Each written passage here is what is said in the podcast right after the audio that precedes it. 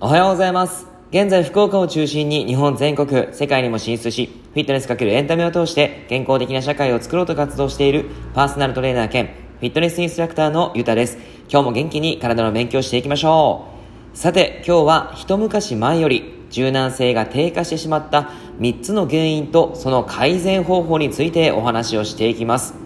昨日は加齢に伴って低下する体力をお話ししていきました今日は柔軟性です。皆様、長座大前屈でつま先を触れられますか？触れられる方だったら信じられないと思いますが、一昔前の時より現代に生きる人は柔軟性の低下が著しいです。それこそ今は10歳に満たない子供たちまで柔軟性が低下しています。赤ちゃんの時はあんなに柔らかかったのにそういったことが起こってるんですね。柔軟性の低下が起こると怪我のリスクが高まる、疲れやすい体になる、姿勢が崩れる、代謝が低下する、肩こり、膝痛、腰痛とかが起こったりしてしまいます。なぜ柔軟性が低下してきているのでしょうか？その原因を解説して解決方法もお話ししていきます。まず、柔軟性が低下する3つの原因ということで、1つ目、椅子の座り方と座る時間の長さが増えた。2つ目、外で遊ばなくなった。3つ目、筋力不足です。この内容をお話ししただけでも分かっちゃいますよね。まず一つ目の椅子の座り方と座る時間の長さということで、基本姿勢というのが椅子に座った時に背中がまっすぐになって両足がちゃんと床についている状態がいいんですが、例えばなだれスタイル、体がずーんと足を伸ばして椅子に背中を当てて腰の方が浮いている状態とか、そういったスタイルになっていないでしょうか。デスクワークしてる人とかが結構多いんじゃないかなっていうふうに思います。僕もちょっと疲れるとたまになっちゃいます。はい。また最近だとソファーとか柔らかいクッションなんかもあったりしますよね。まあそれが良くないわけです。そんな体勢をずっと続けてしまうと人間の構造上姿勢が破綻してしまいます。簡単に言ってしまうと硬くなる筋肉と弱くなる筋肉ができてしまって骨もそのアンバランスな筋肉に引っ張られて姿勢を崩してしまうということなんですね。はい。そして次に二つ目の外で遊ばなくなった。最近で言うと遊具は危ないって言われて公園から撤去されてしまってます。もちろん危ないのはわかるんですが、僕は選択肢は子供とその親にあるのだから危ないと思えば使わなければいいですし、使いたいって思う人は使うっていうことがいいんじゃないかなって思ってます。まあ、撤去するのは僕は反対の方です。なぜなら子供の発育発達には遊具は欠かせないからです。子供は遊びを通して神経系の機能が発達し、体の使い方を学びます。それが将来の姿勢や腰痛、肩こり、首こり、代謝、病気などの予防にもつながります。小さい頃の遊びはいわばその子の財産になるわけです。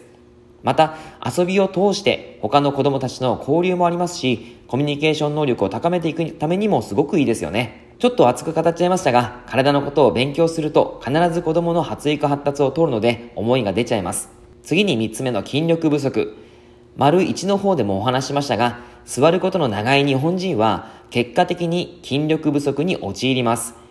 でまあでも忙しいからなかなか運動する時間の優先順位が上がらず、気づいた時には体はバキバキ、筋力はかなり弱まってるっていう形でね、なってしまっているんじゃないかなと思います。人間の動作というものは筋肉とか筋膜、そういったものが骨と骨をつないで関節を動かすということをしています。筋肉が弱くなってしまったら骨を引き寄せることができずに筋肉が繊維化といって硬くなっちゃう状態になるわけです。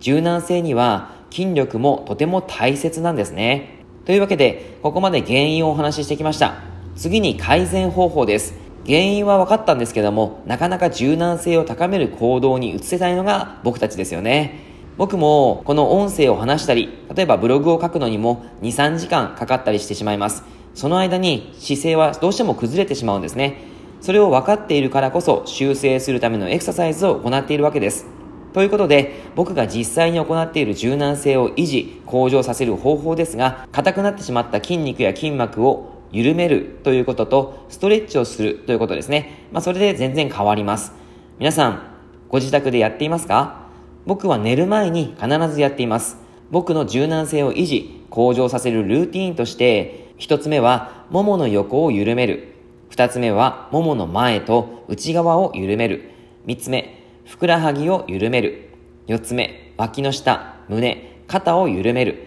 五つ目、それらの部位の静的なストレッチ。反動を使わないストレッチですね。参考までにブログの方に動画を載っけていますので、概要欄に書いておきますから、ぜひよかったら見てみてください。動画はアクティブに動かしているんですけども、それは静的ストレッチ。専門用語で言うと、スタティックストレッチと言って、反動を使わないストレッチをやってもらった方がいいので、まあ、ちょっと変わってくるんですけども、参考になるかなって思います。大体ストレッチをするときに気をつけてほしいのは、呼吸を止めてしまうことです。呼吸を止めながら頑張ってストレッチをすることによって筋肉は逆に硬くなります。そうではなく、ゆっくり呼吸をしながら動きを止めて30秒リラックスしながらキープをする。こういったことを毎日夜に行うことで3ヶ月後には結構変わってきます。他の緩める部位やストレッチも YouTube にアップしていますので動画をご覧くださいね。ちなみにですが、このリリース、緩める方法とストレッチに関しては、できれば1日に3回程度歯磨き同じような感じで行うとさらに効果は促進されます。